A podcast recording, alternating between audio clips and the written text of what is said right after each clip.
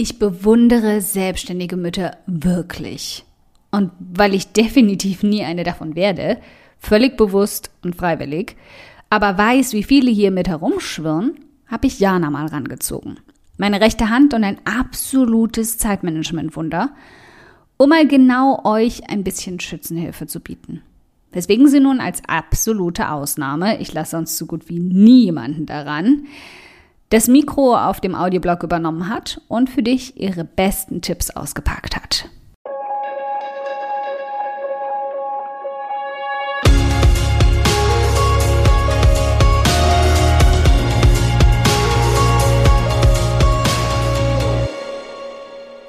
Hi, ich bin Karina, Gründerin von Pink Kompass um 180 Grad und der Feminine Jazz und teile hier im um 180 Grad Audioblog alles mit dir, was in meiner Selbstständigkeit funktioniert und was nicht. Wir knacken meine Strategien rund um Marketing und Mindset, denn Erfolg beginnt in deinem Kopf. Folge 155. Wie du als selbstständige Mama die Business-Leidenschaft und dein Kind schaukelst. Die fünf goldenen Regeln. Vorhang auf für Jana.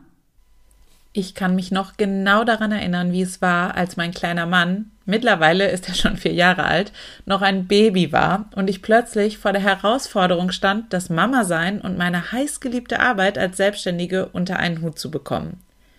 Während meine Arbeitszeiten in der Schwangerschaft noch ziemlich gut zu organisieren waren, wurde nun wirklich gar nichts mehr planbar. Mein Sohnemann schlief, wenn er müde war, logisch, und ich versuchte, meine Arbeit an seinen Schlafrhythmus anzupassen, falls ich sein unkontrolliertes Schlafverhalten überhaupt so nennen konnte.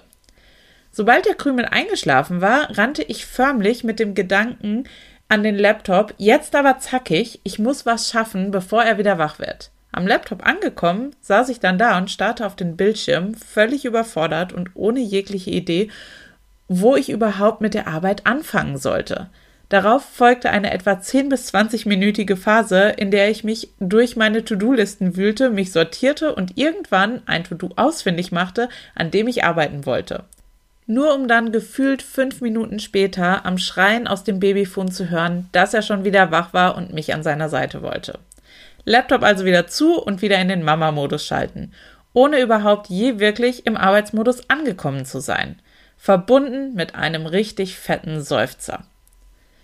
Sehr schnell merkte ich, dass das nicht so weitergehen konnte und realisierte, dass ich genau zwei Optionen hatte. Erstens, mein Business an den Nagel zu hängen oder zweitens, eine Lösung für mein Zeitmanagement-Problem zu finden. Option 1 war für mich absolut keine Frage. Also blieb mir nur noch Option 2. Ich machte mich also auf die Suche nach Lösungen. Ich las gefühlt das halbe Internet durch, diverse Zeitmanagement-Ratgeber und tauschte mich viel mit anderen selbstständigen Müttern aus. Inzwischen kann ich wirklich von Null auf Arbeitsmodus in unter 10 Sekunden umschalten, weiß immer ganz genau, wo meine Prioritäten liegen und bekomme sogar mehr geschafft als vor der Geburt meines Sohnemanns. Und das alles in deutlich weniger Zeit. Und jetzt willst du sicher wissen, wie ich das gemacht habe. Mach's dir also bequem und hol dir eine Tasse Tee oder ein Glas Rotwein, wenn dir das besser schmeckt. Es gibt da ein paar goldene Regeln, die ich für dich habe. Nummer eins: Du solltest immer wissen, was als nächstes ansteht. Prioritäten sind in jeder Selbstständigkeit wichtig, aber als selbstständige Mama führt wirklich kein Weg mehr daran vorbei, wenn du deine Arbeit irgendwie geschafft bekommen möchtest. Ich gehe dabei immer so vor. Ich lege für jeden einzelnen Tag eine Hauptpriorität fest. Das ist die eine Sache, die ich unbedingt schaffen möchte, auch wenn ich nichts anderes erledigt bekomme. An dieser einen Sache arbeite ich dann den ganzen Tag immer wieder, wenn sich ein Zeitfenster ergibt und mache abends so lange weiter, bis ich das To-Do abgeschlossen habe. Und natürlich achte ich vorher auch darauf, dass die Sache auch wirklich an einem durchschnittlichen Tag schaffbar ist. Egal wie mies mein Tag auch war, am Abend gehe ich so immer mit dem Bewusstsein ins Bett, etwas Wichtiges geschafft zu haben und mein Business vorangebracht zu haben.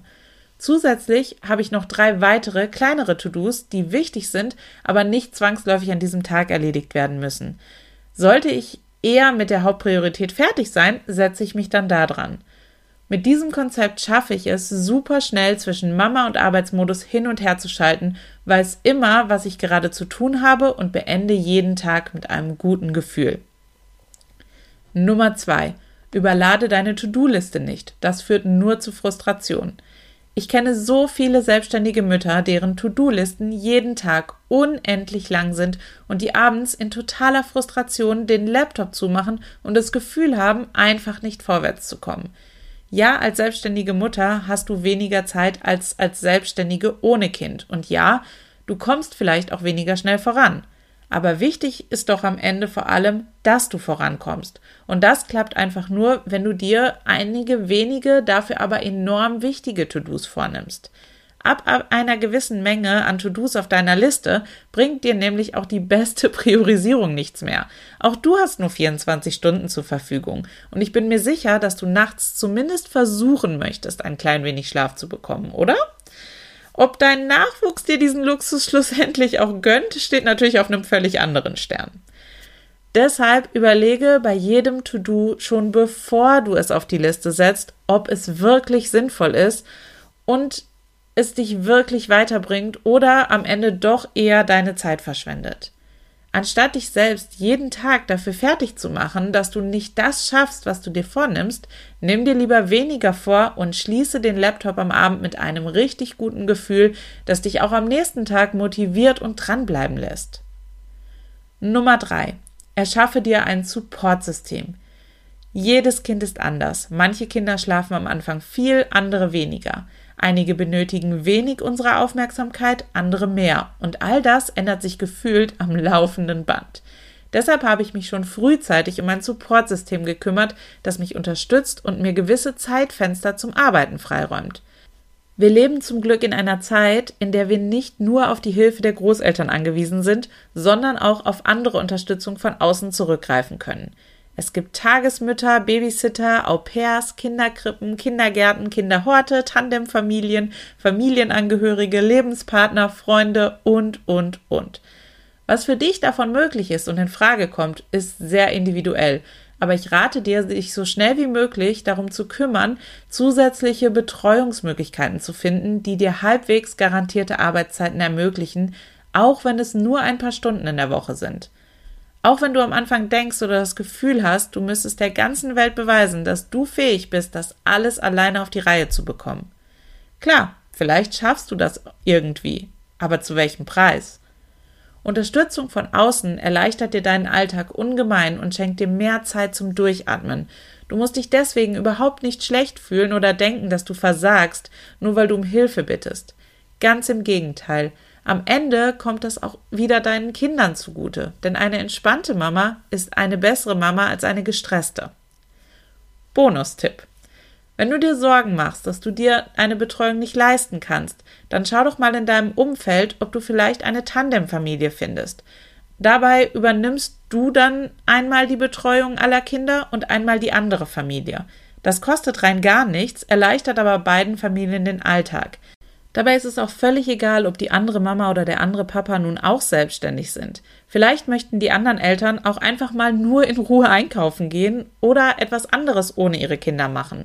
Ich greife auf diese Lösung zum Beispiel auch während der Ferienzeiten des Kindergartens ganz oft zurück und es funktioniert wirklich prima. Nummer 4. Arbeite nie, während du dein Kind betreust. Egal wie stressig es auch sein mag, arbeite nicht, während du dein Kind betreust, denn das führt nur dazu, dass du dich weder richtig auf dein Kind konzentrierst, noch auf deine Arbeit. Den kleinen Menschen mittags mit Brei füttern, während du mal eben eine E-Mail beantwortest, davon hast du vermutlich letztendlich einfach nur eine verklebte Tastatur. Dein Kind wickeln und dabei mal eben schnell ein Kundentelefonat führen? Nee, lass mal lieber, außer deine Kunden lieben das Babygebrabbel im Hintergrund. Mit deinem Kind spielen und dabei E-Mails lesen? Auch besser nicht. Denn dein Kind merkt direkt, dass du nicht bei der Sache bist und fordert deine Aufmerksamkeit sowieso ein. Und du wirst dich vermutlich am Ende auch nicht daran erinnern können, was in der E-Mail stand. Wir merken uns also, wenn wir arbeiten, dann arbeiten wir. Wenn wir uns um unser Kind kümmern, dann kümmern wir uns um unser Kind. Alles andere führt nur zu ungenauer Arbeit, verklebten Arbeitsgeräten, unzufriedenen Kunden und einem Kind, das mit allen Mitteln um unsere Aufmerksamkeit kämpft. Nummer 5. Plane Puffer ein. Bei allem, was ich in meinem Business plane, plane ich grundsätzlich einen Puffer ein, denn ich weiß wirklich nie, was möglicherweise dazwischen kommt.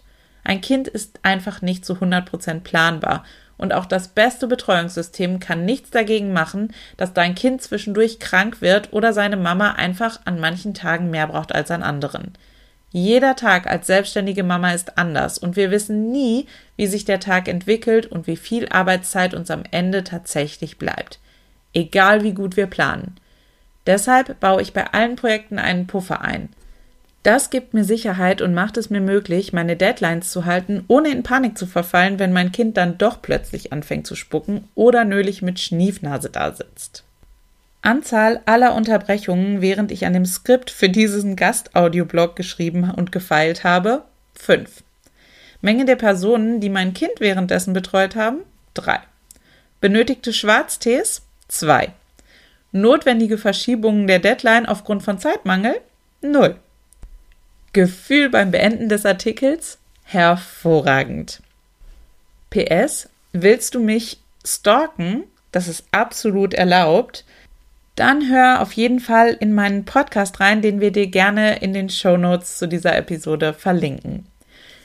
Und kannst du dir jetzt immer noch nicht vorstellen, wie ich Business und Kind unter einen Hut bringe? Dann hol dir meinen kostenlosen Zeitreport, in dem ich dir genau zeige, wie mein typischer Arbeitsalltag aussieht.